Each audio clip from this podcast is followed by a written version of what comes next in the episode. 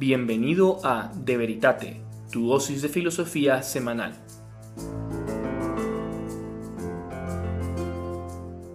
Bienvenidos a otro episodio de De Veritate, tu podcast semanal de filosofía.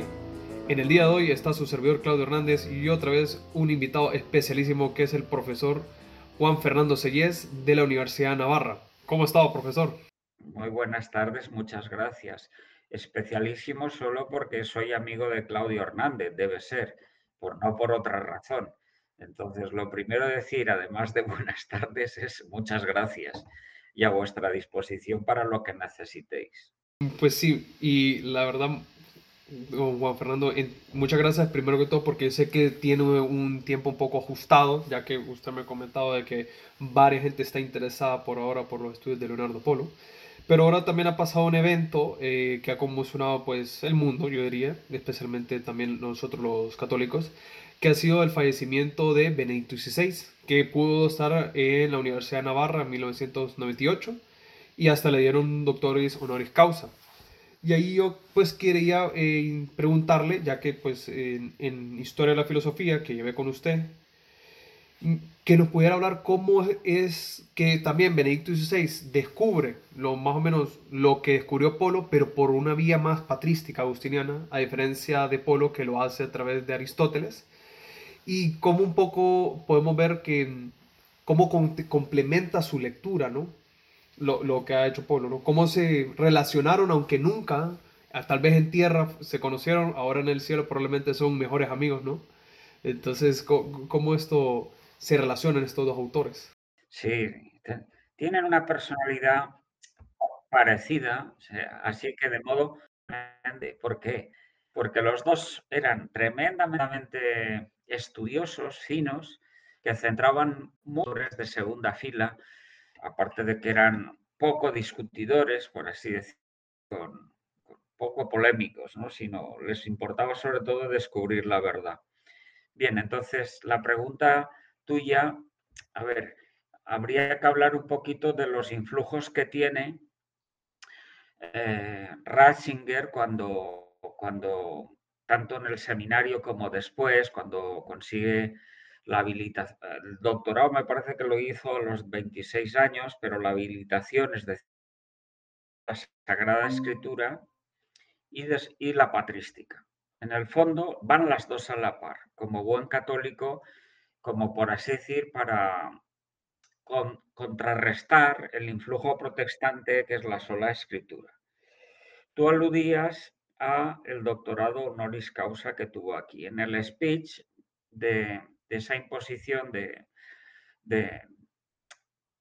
tan honorífica de esta universidad tan selecta, recuerdo que dijo que la sagrada la sola escritura, que es uno de los cinco sola luteranos, es absolutamente imposible sin la tradición, porque la escritura nace dentro de, la tradición, de los agiógrafos, escribe alguien y escribe para esos, esa comunidad de oyentes con el idioma candente de, esa, de esa época, etcétera, etcétera. Es decir, daba una serie de razones que, en la que veías de sentido común y de sentido sobrenatural de modo claro que la escritura no se entiende sin la tradición de la iglesia, sin la tradición de esos primeros santos. ¿no? Bien, pues me parece que la clave de, todo su mm, recorrido es eso, rumiar la Sagrada Escritura y saber lo, lo que han hecho los que nos han precedido con esa inquietud, leyendo la Sagrada Escritura en el plano de la santidad, por tanto la tradición de la Iglesia. Y dentro de la tradición de la Iglesia, los más antiguos se llaman los padres. Y esos padres, que son a su vez santos, influyen mucho en él. ¿Cuáles son, a mi modo de ver, los que más influyen en lo que podemos comentar esta tarde? Es decir, para ver un poco la afinidad entre Polo y Ratzinger, a pesar de que no se conozcan entre sí hasta la fecha. Pues esos padres me parece que son los del siglo IV, que son San Atanasio, San Basilio, San Gregorio Nacianceno, San Gregorio Niseno y el último de los padres de la Iglesia, que es el padre de Occidente, San Juan Damasceno, que ya es de, muere a principios del siglo VIII. Con él se cierra la patrística. ¿Qué hay en todos estos que he mencionado? Pues una distinción clarísima entre persona y naturaleza.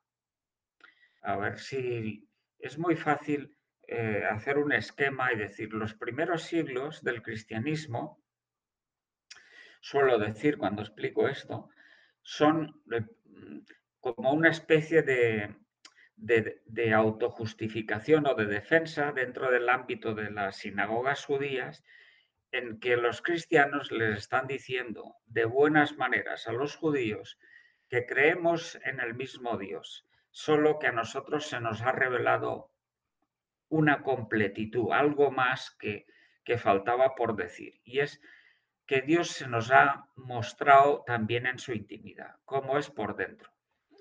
Es un solo Dios, pero plural en personas.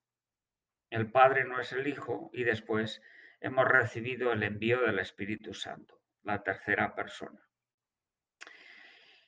Pero los judíos son, como te diría, muy... Es muy difícil para un judío entender esto, porque se ciñen tanto al monoteísmo y miran a Dios tanto desde fuera, no penetrando en su intimidad, que decirles esto a los judíos es, equivale para ellos a pensar lo que siguen pensando hoy en día, que los cristianos somos politeístas. Y decirles eso a los musulmanes equivale a lo mismo. El Corán repite una y otra vez que Dios no necesitaba un hijo para nada. Dios es solo Dios. Dios es aislado. ¿Qué es lo que falta aquí debajo de esas visiones? Lo que falta es la noción de persona. La distinción entre persona y naturaleza recorre los primeros siglos de la Iglesia, después la maduración de la patrística, siglo IV, y está presente hasta en el último padre de la Iglesia. ¿Qué diferencia hay entre esos dos conceptos? La diferencia es que persona eh, es un cada quien distinto, pero abierto, pura relación, pura apertura. Mientras que naturaleza humana o naturaleza divina significan notas comunes, no un cada quien.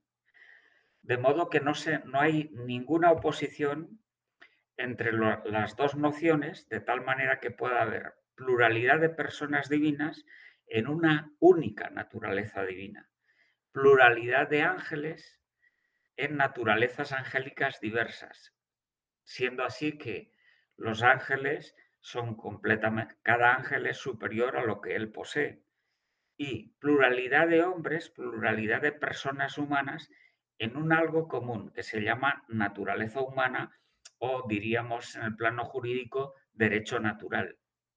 El derecho natural no es derecho personal de, de, ratificar lo, lo puramente novedoso de cada quien, sino lo común de los hombres, el derecho a la vida, el derecho a tener familia, el derecho de propiedad, etcétera, etcétera, lo común.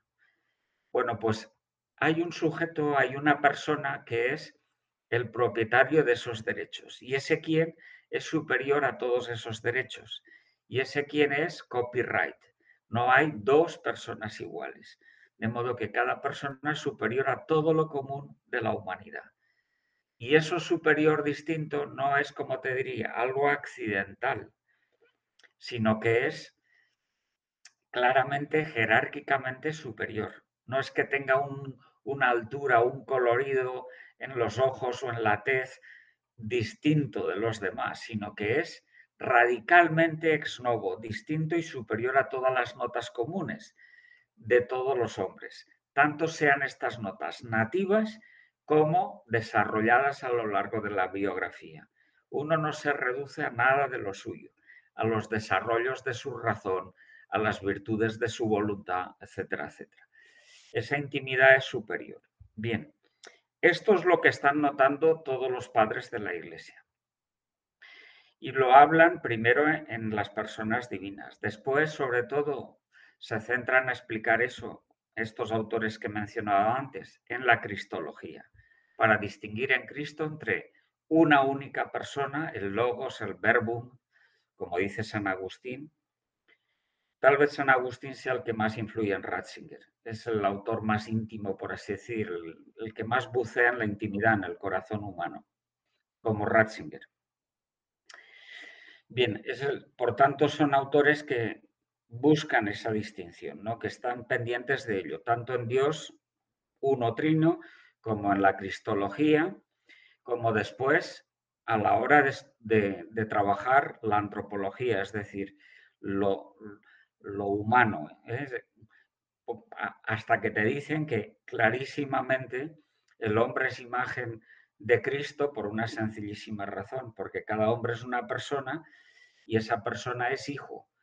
Y la clave de, nosotros, por tanto, si es la filiación, al quien nos tenemos que parecer en eso radical es al hijo, que es el, el, el, paradigma de hijo. ¿no? Ahora, ya las posesiones que cada uno tiene, si es varón, si es mujer, si es alto, si es bajo, si es más letrado, si es soldado o es comerciante o es ama de casa, eso, eso ya es secundario. De eso hablaremos. No es que sea poco importante, que por ser de una persona humana es muy importante pero no es tan importante como esa irrepetible persona humana, hija distinta de Dios. Al que, a quien se tiene que asemejar es al, Hijo, a Cristo. Bien, entonces ahí tenemos, por así decir, el enclave, la panorámica. ¿Qué le pasa a Ratzinger cuando, eh, te digo un poquito de pincelada histórica, después, después intentaré que se vea esto con textos de él, que he copiado unos pocos de, la, de, su, de, su, introducción al cristianismo, en el que está todo esto claro. Eh, ¿Qué le pasa a Ratzinger cuando pasa después de una universidad a otra en Alemania, antes de tener que trabajar en Roma en diversas funciones, ¿no? hasta en, la congregación de la doctrina de la fe, el papado, las encíclicas del papado, que son también conclaves personalistas de esta.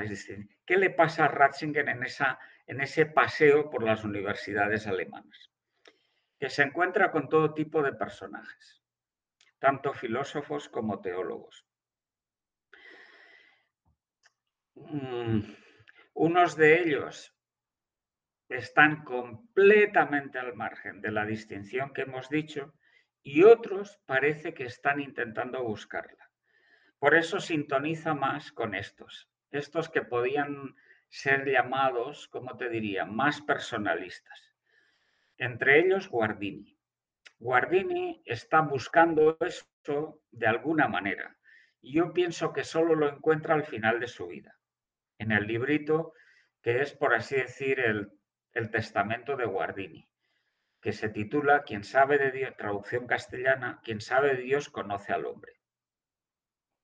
Ahí hay una... Antes no aparece clara la distinción persona-naturaleza, ni siquiera en el libro suyo Culmen de Cristología, que es el Señor, se titula así. Ahí no está, tan, no está clara, no, no hace valer la distinción real. En cambio, al final de su vida se da cuenta del valor de cada quien, como, como pieza neurálgica, como que es superior a, a todos los teneres que poseemos. Y eso es en el fondo lo que se, se juega uno de cara a Dios en intimidad. Bien, eso, eso lo, lo descubre Guardini, me parece a mí, por, por estudiar también la Sagrada Escritura, en concreto una frase del, del Apocalipsis, al que venciere le daré una piedrecita blanca en la que va escrito su verdadero nombre. Nombre para un judío es la clave de cada quien nombre que solo él conocerá. Entonces ahí parece que cae, ¿eh? se asombra Guardini y dice, ya lo tengo claro. No es cuestión de razón, no es cuestión de virtudes, no es cuestión de nivel cultural, sino que es cuestión de cumplir el sentido personal propio que cada quien es de cara a Dios. Esa es la clave. Bueno, pues eso, eso le llama poderosamente la atención, esa lectura a Ratzinger. También anda buscando algo de eso en los que se llaman personalistas, en Ebner, en Buber, en Hecker, eh, y después sintoniza en esta búsqueda con colegas. ¿Cuáles son esos colegas? Yo pienso que sobre todo son dos. Uno alemán, que es von Balthasar, y bueno, suizo, porque al final se radica en Suiza y ahí sigue su, bueno, sus escritos, etc. Y otro francés, bastante penetrante o intuitivo, si se quiere decir así, que es Henri de Libac. Esos son los que conformaron, eh, por, estas inquietudes que tenían, una revista que, a la que llamaron Comunio. Y una revista, como te diría, más, más íntima, más centrada en el corazón humano, por tanto no eh, de esquema tomista en el sentido de, de, argumentar las cosas con, de modo analítico, con peso lógico, etcétera, etcétera, sino más, más de desarrollo intuitivo, si se quiere expresar de alguna manera. Bueno, tenían esta, esta comezón. En cambio, hay otros autores que son completamente distantes, aunque, aunque se relacionan con él, en la misma universidad. De ese estilo es Karl Rahner, del que dirá que tiene una, una antropología, una teología que es de otro planeta, quiero decir, no, no concomitan en nada. ¿eh? Porque Rahner se fundamenta mucho en Heidegger y Heidegger es de antropología problemática. Eh, otro autor que, le parece de otro universo es Metz, el, fundador de la teología de la liberación, que es bastante polémico, ¿eh? bastante marxista en, sus, en sus fundamentos. ¿no? Eh, y, otros, por ejemplo, Hanskin, ¿no? Hanskin, ahí ya se, separan cuando, cuando empieza Hanskin a poner en, duda, como los protestantes, la autoridad del papado en unas cosas y otras, Ratzinger no entra por esos derroteros, no, por ese juego, no le hace el juego. Bien, me parece que esta es como un poco de biografía que nos puede dar algo de luz de ante qué autor estamos. Y ahora si no os parece mal, eh, leo algún, algún texto que, de ese libro que he enunciado, de Introducción al Cristianismo, e intentaré comentar algo. ¿eh? Pero, en fin, si tenéis inquietud o tú, Claudio, me, vas preguntando lo que te parezca oportuno. A ver, uno... Sí, dime. Bien, yo leo algún... Es un libro, a ver, la edición que yo cotejaos del 69, 70, la segunda, yo no sé si fue publicado en alemán antes, pero en fin, es uno de sus primeros libros. Eh, los textos que he recogido dicen así. La fe es un movimiento de toda la existencia humana. ¿Eso qué quiere decir? Eso que está ratificado ahora por el Catecismo de la Iglesia Católica no es ninguna tesis clásica. La tesis clásica es tomista para más señas, es que la fe inhiere la inteligencia y además desborda hasta tal punto la inteligencia que convoca o mueve a la voluntad. Pero aquí Ratzinger te está diciendo algo, que, que es distinto de las potencias superiores inmateriales humanas. No te está poniendo el foco de atención en algo de nosotros, como son las potencias, sino que está hablándote de la clave del existir humano. Y esa existencia después la llamará persona. Hablo de, con otras frases suyas. El Dios filosófico, el Dios aristotélico, por ejemplo, es un puro pensar que se contempla a sí mismo, el Dios de la fe está, en cambio, determinado por la categoría de relación. Si, esto lo lee un judío, si esto lo lee un musulmán, no te entiende. Un Dios que sea relación. Dice, ¿relación a quién? Si ha creado porque le ha dado la gana. Antes, ¿con quién se relacionaba? Un Dios que sea constitutivamente relación no tiene sentido. En cambio, lo que está diciendo Ratzinger es, veamos a Dios por dentro, constitutivamente relación. El padre se agota siendo la paternidad, no se guarda nada que no, que no refiera al hijo. El hijo es la acogida entera, la aceptación entera del padre, es la pura filiación. no se guarda nada como hijo que no refiera, que no diga sí, amén a Dios Padre. El Espíritu Santo es la pura convocatoria entre los dos y se agota siéndolo. Quito, quito, quito eso y me sale un Dios impersonal. Pero ¿cómo va a ser el hombre persona si Dios es impersonal? No sé si se ve la paradoja, es decir, todo es, decir, ¿a quién vamos a, ¿de quién vamos a ser imagen si la clave en nosotros es ser personal y ser personal quiere decir lo contrario del solipsismo, de la soledad, ¿cómo te diría? Del monismo. El monismo, que es tan neoplatónico, en el fondo, ¿qué es? Un rechazo del cristianismo. Una vuelta a Platón, una vuelta a los griegos, en, el que el bien no se tiene que referir a nadie. una vuelta, si quieres, al bien de Platón o al Dios de Aristóteles, el bien de Platón lo único que se puede hacer es participarlo. El Dios de Aristóteles no convoca hacia la intimidad, no es providente de ninguna manera. Dios se basta a sí mismo. Es un Dios visto desde fuera, no es un Dios de intimidad, no es un Dios personal. ¿Qué quiero decir con esto? Que la, que la noción de persona es un descubrimiento netamente cristiano. Vamos a adentrarnos un poco en esa noción, explicándola un poquito con las frases de, de Ratzinger.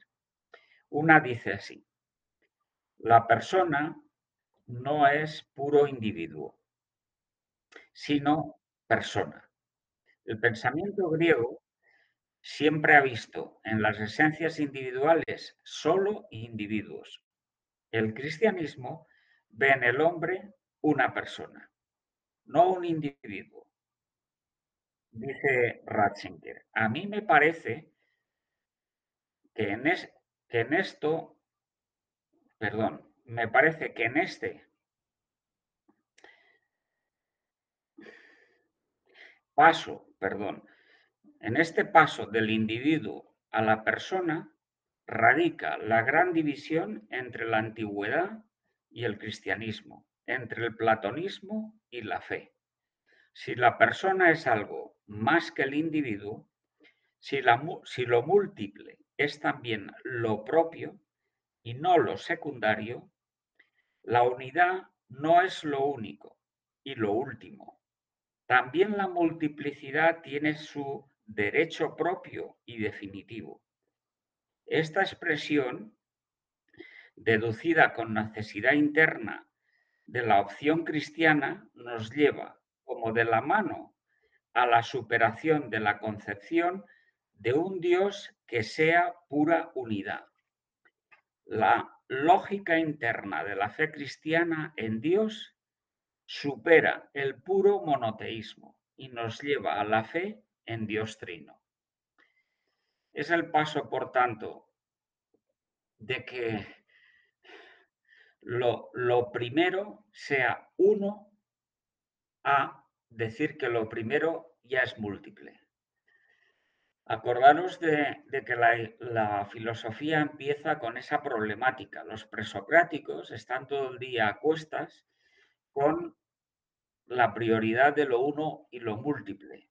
Y de ahí salen muchas vertientes, tanto en, en el plano de las ideas, multiplicidad de ideas inaunables, al final de su vida, Platón tiene un gran problema cómo, se vinculan las ideas. Y un segundo inmenso problema, a saber, si el conocer humano es distinto de las ideas, por tanto, es irreductible a las ideas, cómo lo múltiple conoce a las ideas y cómo conozco al bien, que es, que es lo que parece ser lo más vinculante, lo más unitario del que participan todas las ideas. El, tema de la pluralidad es irreductible a unidad. Eso es un problemón del Teetetos, que es un, diálogo de vejez de, Platón, en el que no, no, no, hay respuesta. Deja el problema como, como él es. Platón es un buen chico y es sincero. Dice, pues tengo un problema no resuelto. Y así, y así deja la filosofía abierta. Lo mismo nos pasa con Aristóteles. No hay noción de persona. Es evidente que el de ánima de Aristóteles es un paso gigantesco respecto de la metafísica, porque la persona ya no es sustancia. La persona es vista dentro del de ánima con, con muchas potencias, pero con una radicalidad básica a la que llama entendimiento agente, que no es potencia ninguna. Y eso no puede ser sustancia, porque si es sustancia solo hay un entendimiento agente y eso coincide con Dios y eso es una tontería. Dios, Aristóteles está hablando del hombre, no está hablando de Dios en el de ánima, es obvio. Bien, eso es un, eso, eso es un paso de gigante, pero el entendimiento agente humano, al que le llama divino Aristóteles, le falta, por así decir, más personalizarlo, es decir, dotarle de, carga personal. No tiene como tema claro a Dios, no, no, bueno, le faltan notas propias de la intimidad personal humana. Me parece que esa es la gran novedad del cristianismo y la gran baza con la que empieza a trabajar Ratzinger toda su vida. ¿Y cómo se da uno cuenta de que lo múltiple es superior a lo uno de entrada.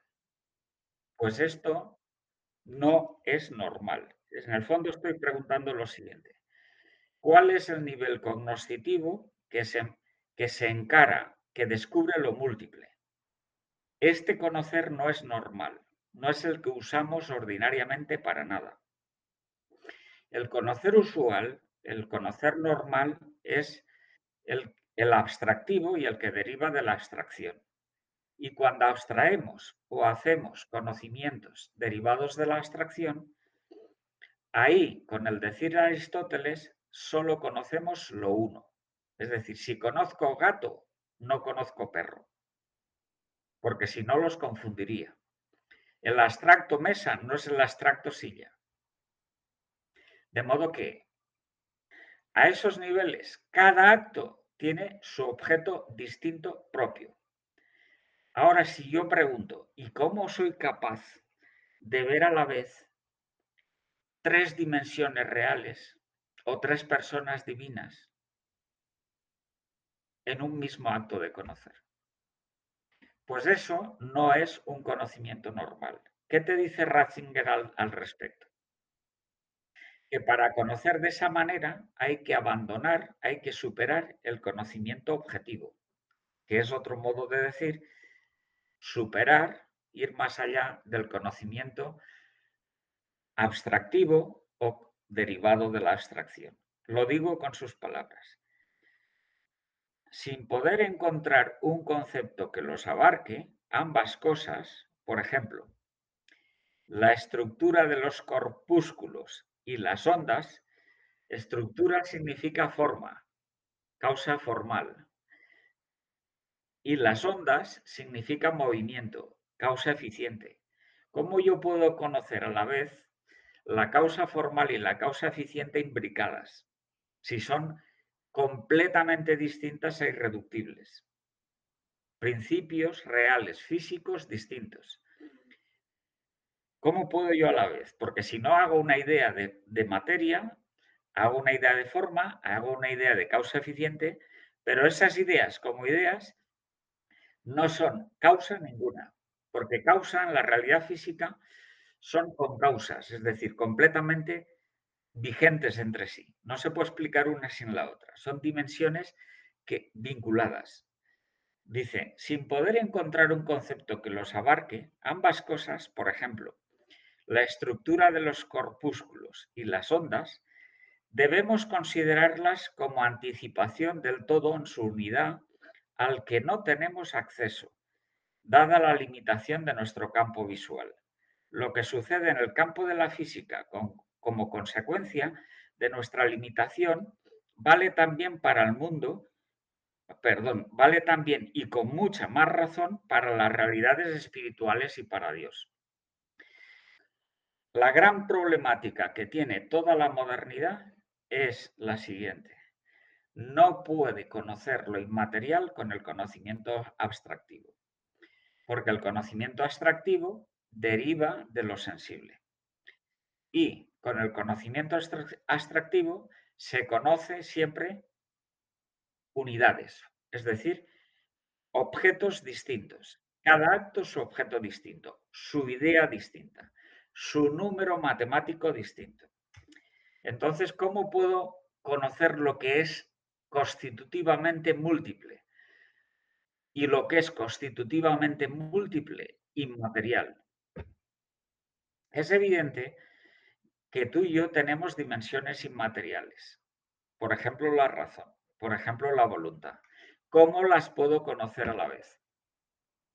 No hay en el planteamiento clásico y moderno quien te responda a esta pregunta. Es evidente que en la razón hay pluralidad de hábitos. Es evidente que en la voluntad hay pluralidad de virtudes. Pregunta, ¿cómo se vinculan los hábitos? ¿Cómo se vinculan las virtudes? No hay en el planteamiento clásico ni en el planteamiento de ningún moderno respuesta a estas preguntas. ¿Qué pasa con la intimidad humana? No puede ser simple. Simple, simple, solo Dios. En la intimidad humana no todo tiene que valer lo mismo, ni para bien ni para mal, ni en dolor ni en felicidad, sino que tiene que haber dimensiones plurales. ¿Cómo descubrir la pluralidad de dimensiones viéndolas a la vez? Si el conocimiento objetivo a la fuerza me da siempre razón de lo uno, de lo separado, de lo, de lo distinto, pues tengo que abandonar ese tipo de conocimiento. Esto es a lo que llega Ratzinger. De, hecho, para considerar que una persona es puramente relación, puramente abierta, por tanto no puede existir en solitario, sino que al menos tiene que existir dos personas, tiene que emplear ese tipo de conocimiento superior al objetivante. Él dice, lo simplemente único, lo que no tiene ni puede tener relaciones, no puede ser persona. Tú fíjate que el planteamiento moderno describe a cada uno, cada sujeto, suelen llamarlo sujeto, como Husserl, o suelen llamarlo pues individuo, como Kierkegaard, o suelen llamarlo como res cogitans o res extensa, como Descartes. Están intentando describir a la persona cerrada, es decir, como, una, como puesta dentro de una mampara para que no mm, le afecten los, los microbios dentro de una campana de estudios ¿eh? médicos, aislada, por así decir. Ratzinger te dice, has matado a la persona. De entrada no sabes lo que es la persona si la consideras así. Lo simplemente único, lo que no tiene ni puede tener relaciones, no puede ser persona. No existe la persona en singularidad. Lo muestran las palabras en las que se ha desarrollado el concepto de persona. La palabra griega prosopon significa respecto. La partícula pros significa a, hacia e incluye la relación como constitutivo de la persona. Lo mismo sucede con la palabra latina persona. Resonar a través de la partícula per, a, hacia, indica relación, pero esta vez como comunicabilidad. Creo que se está viendo. ¿Hay alguien más que vaya por esos derroteros? Pues mira, acabo de acordarme de que un paisano de Ratzinger, llamado Spemann, el libro más potente de los suyos, por lo menos el de, mayor envergadura o grosor, los demás son prácticamente folletos, se titula Personas y te dice lo mismo, que no cabe persona aislada. Persona significa completamente apertura, vinculación personal. Pero hay un problema en Ratzinger y es que, a ver, la solución de Ratzinger es buena. ¿Y de dónde deduce Ratzinger? Esta solución es la misma que el, planteamiento de Ratzinger. ¿De dónde lo sacan? De la patrística. Spemann se ha leído la, patrística y distingue realmente, por tanto, jerárquicamente, distinción real, no lógica, entre persona y naturaleza humana. Cada quien con una serie de notas comunes al género humano. Pero hay una salida deficitaria. vamos a establecer en una nota a pie de página esta comparación entre Spemann y Ratzinger. Spemann te acaba diciendo en ese libro y en otros que la clave de cada persona es que cumpla la naturaleza humana, es decir, que se preocupe de sus dotes naturales, de sus potencias, que las de alguna perfeccione, que sea ético. En el fondo te estaría diciendo Ratzinger, perdón, Spemann. La clave de la antropología es la ética. La clave de cada quien es que llegue a ser un buen chico. Y Ratzinger te dice, pues no, no, es decir, Ratzinger no discutiría, ¿verdad? Pero, pero diría, pues yo pienso de manera diferente, queridísimo Spemann. Yo pienso que cada quien es superior a todo lo común del género humano y no tiene por qué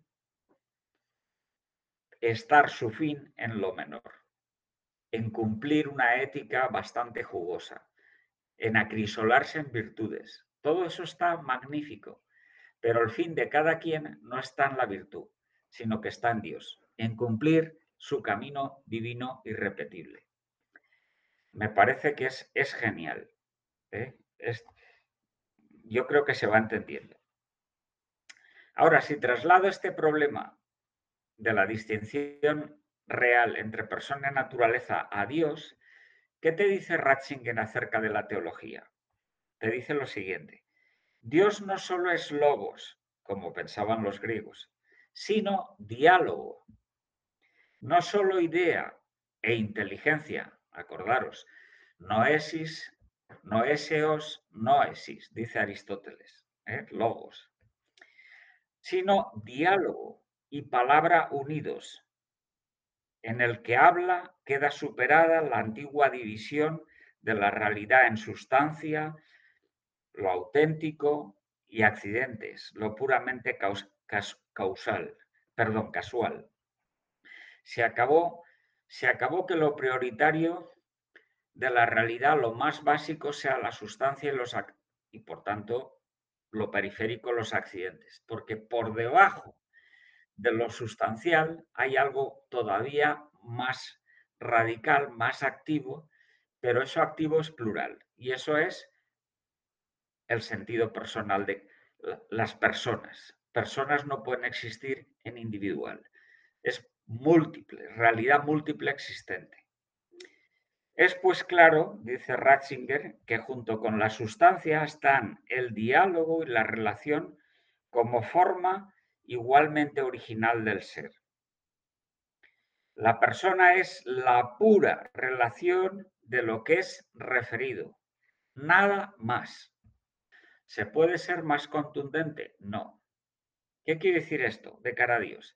El Padre es la paternidad y nada más.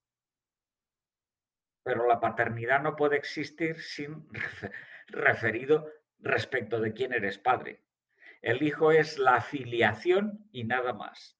Pero la filiación no se da sin padre. La persona es la pura relación de, de lo que es referido y nada más. Cada uno es una relación distinta.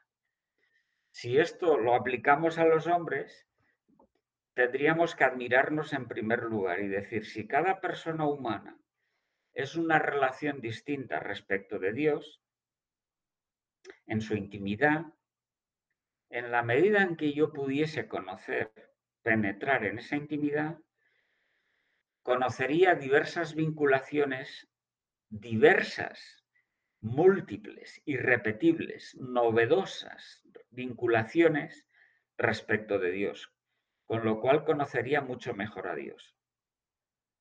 Es decir, sería mucho más cognoscente de Dios, en la medida en que me abriese la intimidad de los demás.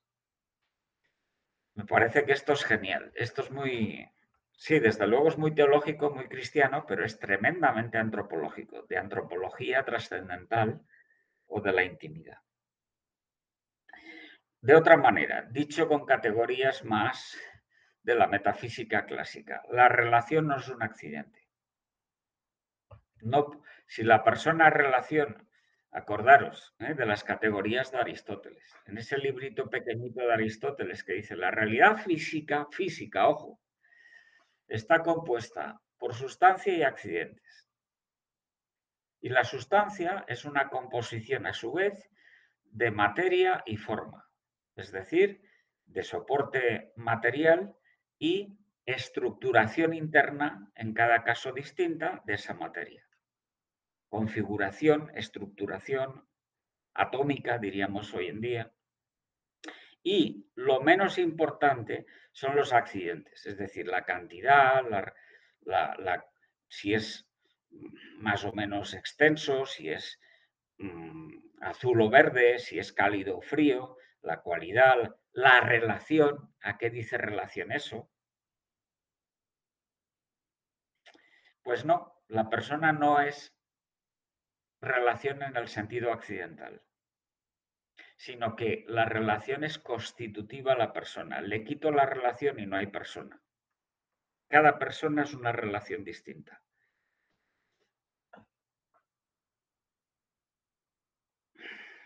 La relación no es algo que se añade a la persona, sino que la persona consiste en referibilidad. Últimos textos. La relación se, concibe como una forma primigenia de lo real, del mismo rango que la sustancia. Con esto es posible la superación de lo que hoy llamamos pensar objetivado. Con esto se nos revela un nuevo plano del ser. Cuando yo leí este punto que está en la edición que yo cotejé en la página 153, cerré el libro, estaba en la biblioteca y me fui directamente a casa de Leonardo Polo. Y le dije, don Leonardo, le voy a leer un, un pasaje, si quiere le leo más, le continué leyendo la paginita entera, de el actual romano pontífice, Benedicto XVI y le leí esto. Le leí que para conocer qué sea la realidad de la persona, tenemos que superar el conocimiento objetivante, es decir, ese tipo de conocimiento que solo conoce lo uno, una idea distinta en cada caso. Porque si no, pues no puedes alcanzar lo que es una persona, porque la persona es pura vinculación, pura apertura.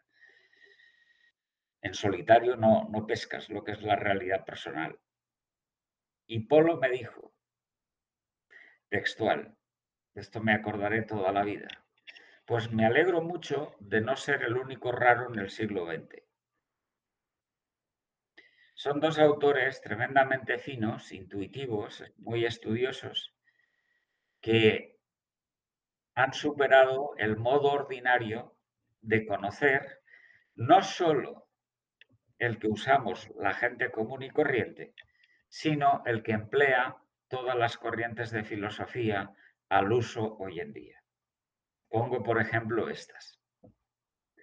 El pragmatismo, ¿eh? esa filosofía que busca éxitos en las cosas prácticas, las utilidades, los bienes útiles de servicio humano, la filosofía analítica, que se centra en los conceptos que se acuñan con lenguaje, distingue unos, unos, términos, unos conceptos de otros, distingue los verbos de los sujetos, los adverbios, etcétera, etcétera, da peso diferente a cada uno de ellos, es precisivista en cada uno de los objetos. Ojo, objetos pensados, cada uno distinto del otro la hermenéutica, que se ajusta enteramente a la razón práctica, y la razón práctica no puede ser sino objetivante, lo que ellos llaman modelos, objetos pensados, hipótesis, que después intentaré comprobar o confeccionar con constructos en la realidad para implementar la hipótesis, la razón práctica no puede superar jamás la objetivación, el conocimiento objetivante. Y por último, la fenomenología, que es la corriente de pensamiento continental europea que se ajusta a los eidos, que decía Husserl, a la descripción de las ideas de tal manera rigurosa que distinga unas de otras para evitar confusiones o perplejidades. Todos estos nuevos modos y bastante parte, no he citado, ¿eh? pero bastante parte del realismo clásico sigue yendo por aquí. ¿Qué quiero decir con esto? Que la mayor parte, salvo rarísimas excepciones de la filosofía actual, usan un tipo de conocer de tal manera ajustándose a él que para esos métodos es absolutamente imposible conocer cómo son las realidades superiores, las que están vinculadas y son inmateriales. Por tanto, pues es imposible describir con ese método el sentido personal propio, que pienso que interesa a todo el mundo, sino para qué todo lo demás. Y por otra parte, interesa muchísimo también a la teología.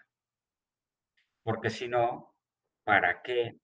¿Cómo meter la cabeza en el misterio trinitario?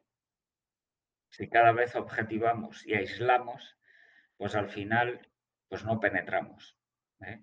Me parece que es una gran ventaja. Saltarse este límite y es completamente factible. ¿eh? Bueno, Ah, termino un poco diciendo con palabras de Ratzinger lo siguiente ya referido a la teología. Es pues claro que el ser de Jesús como Cristo es un ser completamente abierto, un ser de y para que no se queda en sí mismo y que no consiste en sí mismo. En consecuencia, es también claro que ese ser es pura relación, no sustancialidad. La sustancia se separa para no ser la vecina. Y como pura relación es pura unidad. Solo se une lo que, lo que se vincula, lo que se relaciona. Todo lo que hemos dicho de Cristo puede aplicarse a los cristianos. Ser cristiano significa, para San Juan, ser como el Hijo, ser hijo.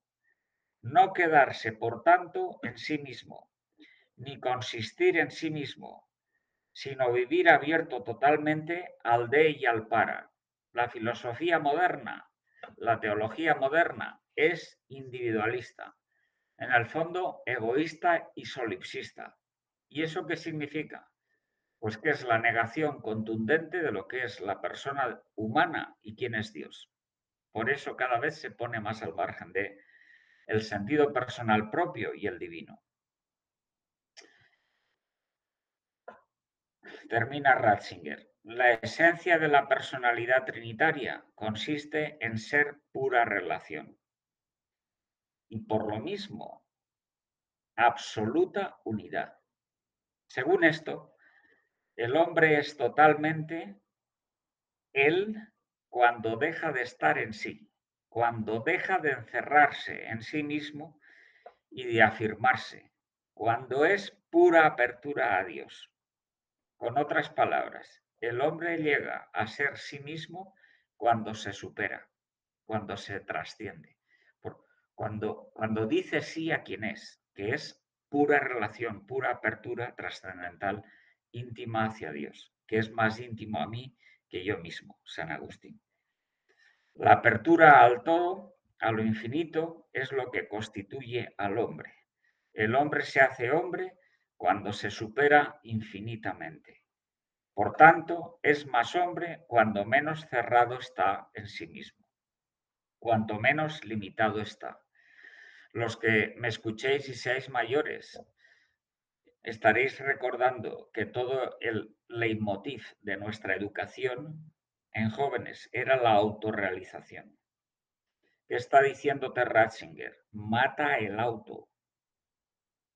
La reflexividad, los autos a la calle. La clave está en el hétero, la pura referencia.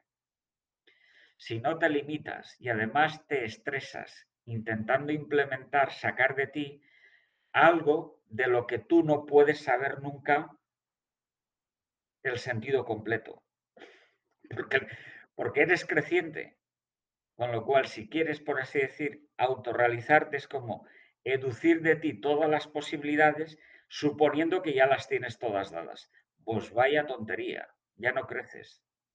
Peor para ti. Me parece que se ve claro, ¿no? No puede llegarse a, a lo propio del amor, esto sí que interesa a todo el mundo, si el hombre no se comprende como relación. Le quito al amor la relación. El amor es donante y aceptante. Y una donación sin una aceptación es incomprensible. Y una aceptación sin una donación es incomprensible. Le quito al amor la vinculación, la aceptación y la, donación. Y eso no es amor, eso es egoísmo placentero sexista o del psicologista o del, culturalista, lo que quieras, pero no es amor personal. Bueno, creo que el planteamiento está ajustado. No diría nada más para no aburriros. No, lo único que le digo es que en la parte educativa, la verdad, la autorrealización es algo que se dice todos los días, es algo que está en el día a día. Por eso yo considero de que hacer un análisis en donde yo he visto donde hay más gente sola, triste y amargada, ¿no? En la sociedad, con más problemas al fin y al cabo psiquiátricos, psicológicos, ¿no? O sea, revienta la gente. Yo puedo decir también que me, fui, me vi engañado en esa realización, ¿no? Hace, en la adolescencia, ¿no? Hoy tenemos desde Heidegger para acá, están muy vigentes los sentimientos, mejor dicho, los afectos negativos del espíritu. Has citado uno muy problemático, que es la, tristeza, también la amargura de Heidegger. ¿no? Estos, estos afectos negativos del espíritu son puro efecto o consecuencia de la soledad, de intentar comprenderse cerradamente, aisladamente, porque eso implica la negación del, del, del ser personal, es, es matar lo que es la persona. Y el fruto de eso, pues es, es ah, notas que al final el sentido personal no, no está en tu mano. Si intentas dotártelo, es porque crees que tienes la solución en propio, pero eso ya no, ya no es constitutivamente creciente, sino dado, o, ya, ya está, ¿no? Y cuando lo intentas hacer, dotarte de sentido personal entero, aparece el angustiamiento interior, que se puede llamar tristeza, que es lo mismo, en el fondo lo mismo que sucedió en el siglo XIV a Ockham, solo que él la llamaba de otra manera, acidia espiritual. Lo, mismo, ¿eh? el hombre no se puede explicar. eso no quiere decir que no nos conozcamos naturalmente, en parte, incluso para la gente que es muy fina y se dedica tiempo a mirar hacia adentro, en buena medida. Eso quiere decir que pese a poder conocernos En cierto modo, el sentido personal que somos, es evidente que somos distintos de nuestra madre, de nuestro cónyuge, de nuestros hijos, de nuestros amigos. Pese a conocernos en parte, no podemos conocernos enteramente al margen de Dios, porque somos crecientes en orden a Él, enteramente relación referida a Él. De modo que lo primero es no frenar ese, crecimiento, seguir aceptando el don de Dios y desde Él ir averiguando progresivamente con Él el sentido personal propio. Y en la medida que podamos, también intentar hacer ese ejercicio respecto de los demás. Ver que los demás tienen un sentido que no es común. Intentar bucear en ese sentido a través de lo que nos dicen. Intentar preguntar a Dios cómo podemos ayudar en el sentido distinto de cada quien, etc. Creo que así cambiamos bastante nuestra, nuestro perfil vital, también nuestra felicidad, desde luego. Sí, la verdad, pues eh, creo que son estos podcasts, ¿no? Que ayudan a la gente a darle vuelta al casting de lo que nos han enseñado, porque es apertura, darse a los demás, servir. Creo que uno al crecer se va a dar cuando cuenta que es eso, ¿no? Que es eso lo que al final del día es lo que pesa, es lo, es lo que hay que ir trabajando. La cuestión es, em, cuando continuando con lo que me comentó, eh, ¿Qué sería como el aporte o cómo serían los continuación del estudio que hay que hacerle a Benedicto XVI y a Leonardo Polo? ¿Cómo se complementan? ¿Qué cosas se diferencian? ¿no? Porque si hay mucho que, profundizar en ellos dos. Casi nada de pregunta, Claudio. Mira, la una de esas dos partes de tu pregunta es más fácil de, de contestar. ¿Qué ha añadido Polo respecto de Benedicto XVI? Polo se ha detenido mucho más tiempo en la intimidad humana y ha desvelado las dimensiones que componen la intimidad humana de cada persona. Sabe que somos una libertad distinta en cada caso, que esa libertad no es loca, espontánea, es decir, una actividad que, es, que, que, vaya a cualquier dirección, no, no, sino que, que esa actividad está para encauzarla hacia cumplir un sentido personal distinto, irrepetible. Y, es, y ese sentido, ese conocimiento que se va, por tanto, un conocer personal, una luz personal, una, una estrella polar que marca el norte de la libertad personal de cada quien. Por tanto, no tenemos que imitar a nadie más que al sentir, a, a la búsqueda de ese sentido personal propio. Y ese sentido personal, que es conocer, que en cierto modo lo conocemos, no las acabamos de tener, no sé cómo decir, todas en nuestra mano, porque todavía no hemos llegado a ser la persona que estamos llamados a ser. Somos crecientes de cara a Dios. Y a veces nos pasa esto, que como somos crecientes de cara a Dios, a veces notamos que aquello que nos desborda, que supera al propio entendimiento, al propio sentido personal, que viene de manos de Dios, lo tenemos que aceptar. ¿Y eso qué significa? Que por encima de salud, verdad o sentido personal que somos, somos amar personal. Lo más activo en cada quien es el amar personal. Eso lo ha descubierto Polo. Pero a su vez ha descubierto que cada una de estas dimensiones es complicada. somos muy complicados. No somos Dios, sino que somos criaturas y en la criatura hay composiciones plurales. Por tanto, la libertad tiene una dualidad, la libertad con la que nacemos y la libertad a la que Polo llama nativa y la libertad de destinación, la libertad que se vincula al futuro histórico y metahistórico, sobre todo al metahistórico. El conocer es búsqueda, búsqueda de mi propio origen personal, pero también búsqueda del destinatario personal. Ambos dos son Dios, pero en la búsqueda del destinatario hay más luz que en la búsqueda del origen. Las dimensiones son jerárquicamente duales, eh, jerárquicas, ¿no? distintas según importancia ontológica, diríamos. Y el amar personal también es complicado, también es compuesto. Se compone por donación, cada uno es una donación distinta, pero lo más alto en nosotros es aceptar.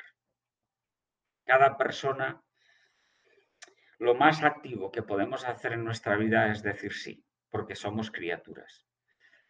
Solo quien dice sí a, a lo que va atisbando de cara a Dios en esa medida se entrega.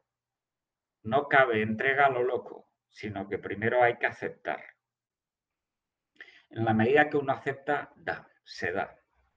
Bien, eso es lo que ha añadido Polo. Te lo, digo muy sumariamente, muy resumidamente, pero ahora la segunda parte de tu, esto se podría decir, claro, con amplitud de libros de Polo, ¿no? Pero, ¿qué hay mm, más por descubrir? A ver cómo te digo, casi nada de preguntita. Sí, si es muy larga, tal vez la dejamos para otro episodio porque ya hemos estado prácticamente una hora, ¿no? Y sería bien interesante cómo podemos continuar, porque claramente hay más que descubrir. Estoy seguro que la realidad es muy grande y ya que tuvimos estos dos doctores, yo creo que considero que, digamos, alguien como yo, que soy alguien de calle, no, no soy un académico, ¿no? Pues yo creo que leerlos, ¿no? Me he hecho como el propósito de leer al menos los libros de Jesús de Nazaret, de Ratzinger, de irlos leyendo, ¿no? También un poco ir a la par con los polos, pero hay mucho a veces que leer, la verdad, hay muchísimo, ya que la verdad cortar temas, decir esto sí, esto no, esto es lo que voy a tener en mi orden, tener cinco libros abiertos, eso suele pasar, la verdad. Pero vamos, ya terminé mi primer libro, así que ya le estamos entrando al segundo, ahí vamos poco a poco avanzando en lo que va del año. Yo creo que por ahí.